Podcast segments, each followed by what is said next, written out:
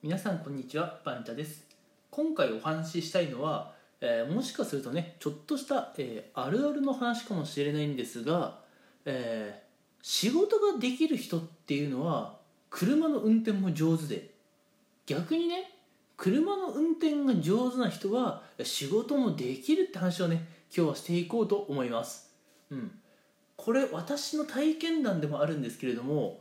あのーまあ、車の運転まあ上手い方もいればね運転結構乱暴な方もね、えーいるかなと思います、うん、で車の運転が上手い方はですねこれもうほぼみんな、うん、仕事ができる方なんじゃないでしょうか、うん、というのもですねやっぱ車の運転っていうのはいろいろ気をつけなきゃいけないところが多いですよね、うん。えーまず車に乗ってエンジンかける前に、えー何か準備するものありますよね、えーミラーの角度のチェック。シートベルトのチェック。あとねあの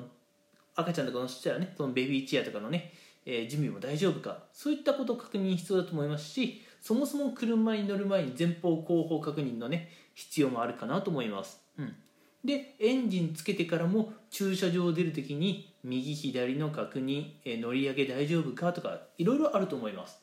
もちろん走行中もね、えー右から左から急に車線変更してくるやつ、えーいる？いますよね？運転してると、うん、私も最近車買ったんですけどねウインカー出さずに勝手に車線変更してくるは怖い人いるもんですよね、うん。まあ、そういう人もいてそういう事態をあらかじめね想定して車間距離を空けているとかスピードを出しすぎていないとか。車の運転ってとにかくねいろんなところに気使わなきゃいけないんですが、うん、まあ車の運転うまい方っていうのはこれらを全部ねちゃんと分かった上で運転できているんですよね。うん、でこういう人たちって、まあ、いろんなところにねこう注意を払っているのでこれは運転に限った話ではなくて仕事でも同じなんですよね。うん仕事でもいろんなところに注意を配っているから、えーこういったところでミスが出たらどう対処しようかそもそもこういうところでミスが出る可能性があるからこういう対策をしようとかねいろいろ考えられるんですよ。なのでもし皆さんの身の回りにあの例えばお友達とかですよ、うん、あこいつの運転めっちゃ安定してるなとか落ち着いているなと思ったらこいつきっと会社でもねすごい方なんだろうな。バリバリ仕事できるんだろうなと思って間違いないんじゃないでしょうか。うん。でこれま逆パターンも同じなんですよね、うん。まあ、会社で、えーしっかりね結果を出している方っていうのはいろんなところに気配りができる方だと思います。でこういういろんなところに気配りができる方っていうのはもちろんね、えー車の運転をやってみてもいろんなところにね注意が払えるので、えー事故を起こさなかったりね、えー助手席に乗っていて、えー安心できるというところがあるはずです、うん、なので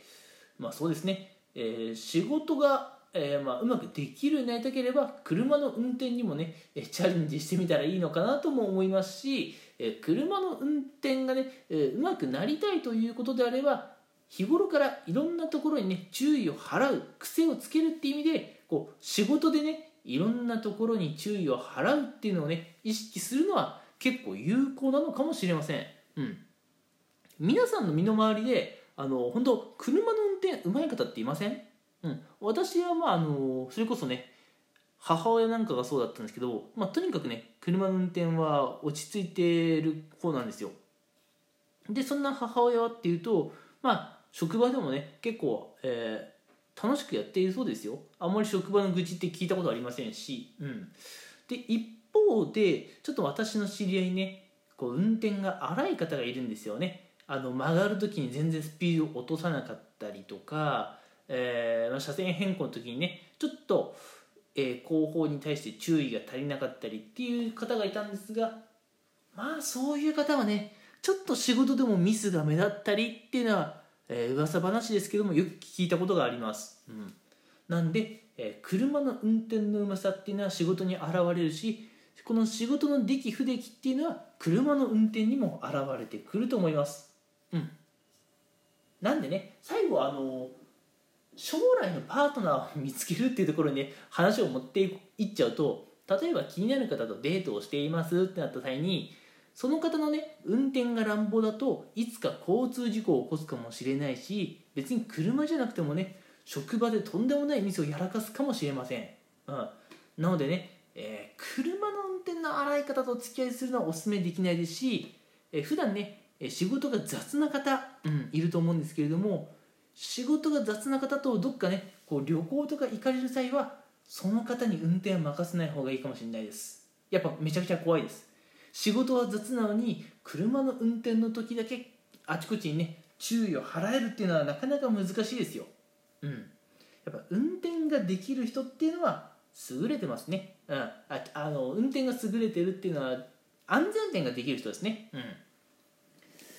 なので、えー、もし将来のパートナーを探しているっていうことであれば、まあ、もちろんね職場でどんな感じかっていうのはなかなかわからないと思うので車の運転で判断してみるっていうのはいいと思いますよ、うん、車の運転でまあ乱暴な運転だったらいつか事故を起こすかもしれないし仕事でもでかいミスをするかもしれないので避けましょ